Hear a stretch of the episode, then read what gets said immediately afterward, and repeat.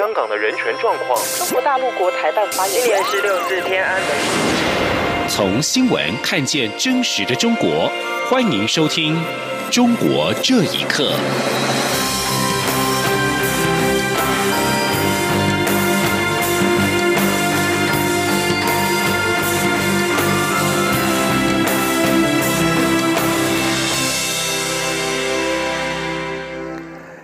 各位好，欢迎收听《中国这一刻》。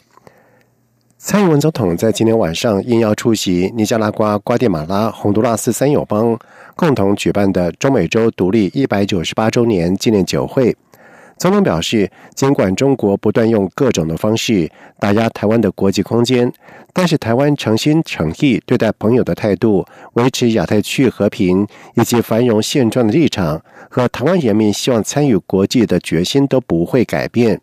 相信有友邦的支持，台湾就有更大的力量完成更多理想，让世界变得更好。记者王兆坤的报道。蔡英文总统致辞表示，中华民国台湾与尼加拉瓜等三友邦都有非常深厚的邦谊。他要代表台湾人民感谢各个友邦在国际社会为台湾挺身而出，支持台湾的国际参与。总统指出，日前在中国的威胁利诱下失去一个友邦，这几年来中国不断用各种方式打压台湾的国际空间，希望台湾屈服，接受一国两制。但总统重申，这是不可能的。他说：“尽管中国打压，但是台湾诚心诚意对待朋友的态度不会改变，维持亚太区域和平及繁荣的现状的立场也不会改变。台湾人民参与、希望参与国际的决心也不会改变。”总统表示：“踏实外交着眼的是互惠互助的长远未来。我方诚心诚意，不做华而不实的承诺。”也不会乱开空头支票，但只要朋友有需要，我方有能力，真正的朋友绝对是全力以赴、合作无间。总统指出，联合国十七号开议，外交部不久前发表一部影片，传达台湾人民对于参与联合国体系的期盼。影片中有台湾人在友邦国家推动医疗、农业以及技职训练的画面，他相信友邦朋友看了一定都觉得很熟悉。因为这就是大家一起努力在做的事情。总统表示，不论是官方或民间的交流，都要不断提升。面对气候变迁等全球化挑战，台湾也会跟各个友邦一起努力，共同实现联合国永续发展目标。总统强调，台湾让世界更好，有各友邦的支持，就有更大的力量完成更多的理想。希望友邦朋友们继续为台湾发声。一起来让世界变得更好，创造更多感动。中央广播电台记者王兆坤台北采访报道。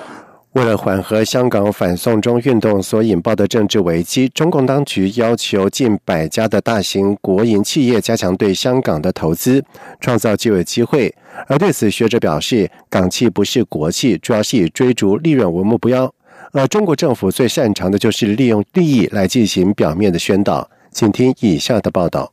香港的反送中抗争持续至今已经三个多月，还没有消退的迹象。中国当局因此要求近百家大型国营企业加强投资香港，希望透过经济手段来缓解这场香港最大的政治危机，也让北京对香港更具有控制权。路透社日前报道，在一场由中国国务院国有资产管理委员举办的会议上，近百家的中国大型国营企业高层代表被要求加强对包括房地产、旅游业等香港核心产业的投资，以提供更多就业的机会与稳定金融市场。香港时事评论员桑普对于北京这项做法指出。中国政府最擅长的就是用利益来进行政治宣传。那你要问自己一个问题：是说你要这一种发财、安逸的生活，还是有一个自由、有人性、有爱，而且更重要的是有权力制衡的一个社会？失去自由就如失去空气，失去金钱还是可以再找。所以这个完全是不一样的利益的排序。值得注意的是，中央政府敦促国企不仅要持有香港企业的股份，还要有在这些企业中拥有决策权以及控制权。同时，自由亚洲电台转述香港《苹果日报》的报道指出，三十多家的中国央企高层日前赴港交流，除了出席香港贸易发展局主办的一带一路高峰论坛之外，还陪同了国资委党书记郝鹏和香港特首林郑月娥见面。桑普分析说，北京此举主要是在同化香港，消灭“一国两制”。从各种你能谋利的生活的、你安居乐业的各种基础设施着手。希望把这些行业收归国控，就把香港的产业完全洗牌。那如果说真的要做到这一点的话，我想香港就是进入跟深圳没有分别的一个状态，包括电力、交通跟电信。那如果他要全面收购这个股份，就等于可以随时可以断电。电信是香港所有的数据完全就跟中国接轨了，就更不用说网络长城可以完全延伸到香港来。而且是可以充分的建立大数据，而且我们的隐私各项所有的资讯都完全可以被掐断。另外，中国官方媒体新华社曾在上个月发文呼吁香港商界领袖和亲北京的政治人物应该无畏无惧的站出来阻止香港的暴力。对此，香港中文大学经济系的副教授庄太良表示。香港本来就是少谈政治、多谈经济的地方，中央可以通过一些方式让香港的公司多支持国家，但如果让这些港企自发爱国，就有点难度。他们不是国企，香港公司没有这种企业文化，他们主要是以追逐利润为目标。自由亚洲电台指出，反送中运动所牵涉到的民生问题，与中国红色资产不断的在香港扩张脱不了关系。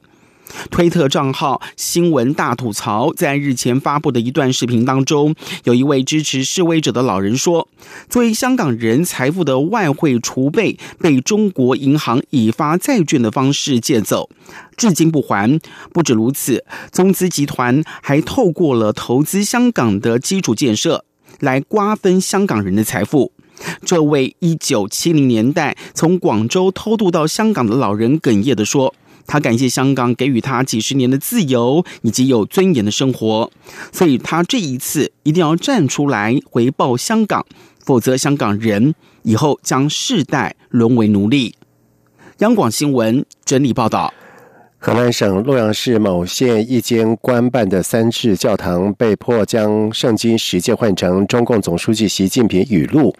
而当局要求信徒一切都得听党的话。当地信徒表示，很多官方认可的教堂都被改成中共党校或者是文化活动中心，不能够从事宗教活动。请听以下的报道。根据自由亚洲电台转述韩东网站的报道指出，为了实现在中国独尊为神的最终目的，中国共产党继续摧残基督教信仰，以中共的路线方针取代圣经的十条诫命。十条诫命是基督教道德规范的基础，在世界各地基督徒的生活中具有重要地位。但在无神论的中国，敬拜场所张贴的十诫频频遭到清理，政府人员声称拒绝服从命令就是反对共产党。河南省洛阳市一间官办三字教堂的信徒，迫于政府多次要求，已经把十诫换成习语录。据教堂信徒透露，截至目前为止，该县几乎所有三字教堂内的十诫都已被习近平语录替代，还受到民族宗教部门官员的骚扰。信徒说：“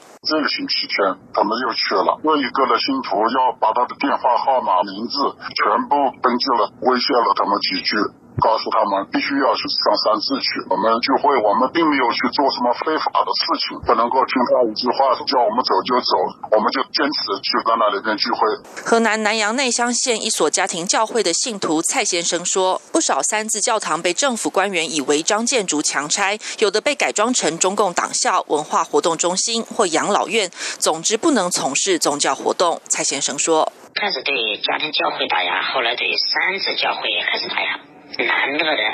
那个张少杰啊，那个案子，他们其实是三次教会。现在我们这附近的盖的教堂，前几年很多人去聚会，这个属于三次教会，完全受政府控制的。现在是都空着的，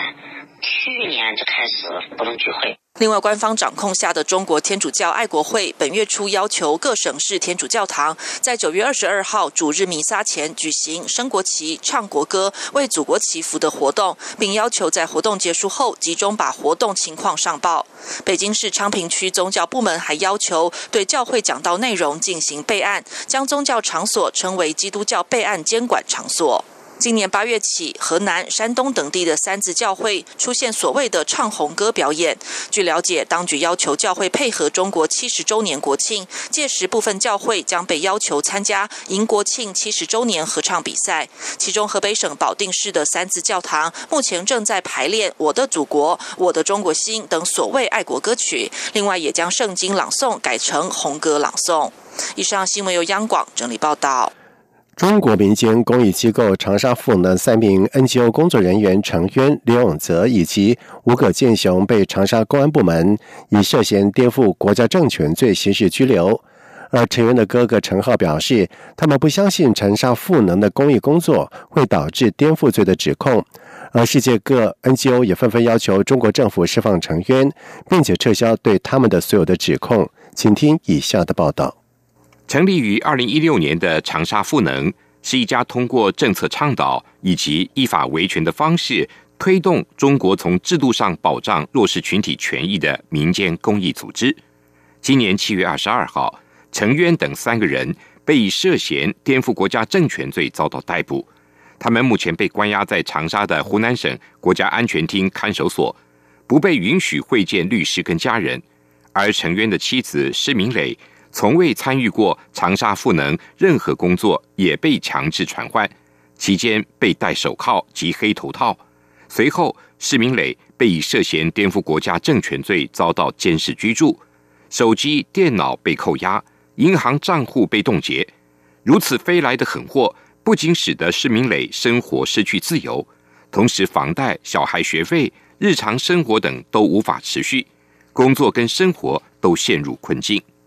施明磊为此与长沙市公安部门交涉，寄出了至少三封控告信，希望了解自己的银行账户为何被冻结，什么时候才能够解冻，以及对自己的监视居住何时解除，并撤销刑事立案等等。但警方都以侦查期为由拒绝处理。陈渊的哥哥陈浩说：“他们不相信公益工作会导致颠覆罪的指控。”他说。说法是目前正在侦查程序的过程中，检察机关对个案的干涉不是很合适。长沙市检察院给了一个说法，也语言不详了。我们他主要是对自己的事嘛，就是自己监视居住嘛。啊，检察院认为说你的行为还是没查清，不能说跟你你这个跟这个案子一点关系都没有。然后施明磊的意思就是说你一个多月了。长沙赋能创办人之一、现在旅居美国的杨占清认为，当局抓捕该机构的三名成员，并指控颠覆国家政权，令人难以接受。他说：“成员刘永泽、小吴都是被检察院以颠覆国家政权罪逮捕，辩护律师的会见要求被办案单位拒绝的，实在难以想象这三个人在被隔离的情况下，被警方如何炮制出这样的政治罪名。”成渊、刘永泽。吴葛建雄作为民间公益组织长沙赋能机构的工作人员，多年来致力于消弭强制计划生育政策跟推动户籍制度的改革等公益倡导活动，突然被长沙公安部门以涉嫌颠覆国家政权罪逮捕。世界各 NGO 组织都纷纷要求中国政府释放陈渊、刘永泽跟吴葛建雄，并撤销对他们所有的指控。央广新闻整理报道。继会议之后，另外一家国际信评机构穆迪在今天宣布，将香港的平等展望由稳定调降到负面。穆迪表示，香港制度优势受到了侵蚀的风险在上升，削弱了其作为贸易以及金融枢纽的吸引力。穆迪仍肯定香港财政政府债务负担低，财务以及外汇存底仍然充足，足以应付长期的负面趋势。而对穆迪将香港的信用评级展望由稳定调降到负面，香港行政长官林郑月娥在今天早上表示失望以及不认同。以上中国这一刻，谢谢收听。无限的爱，向全世界传开，永恒的光。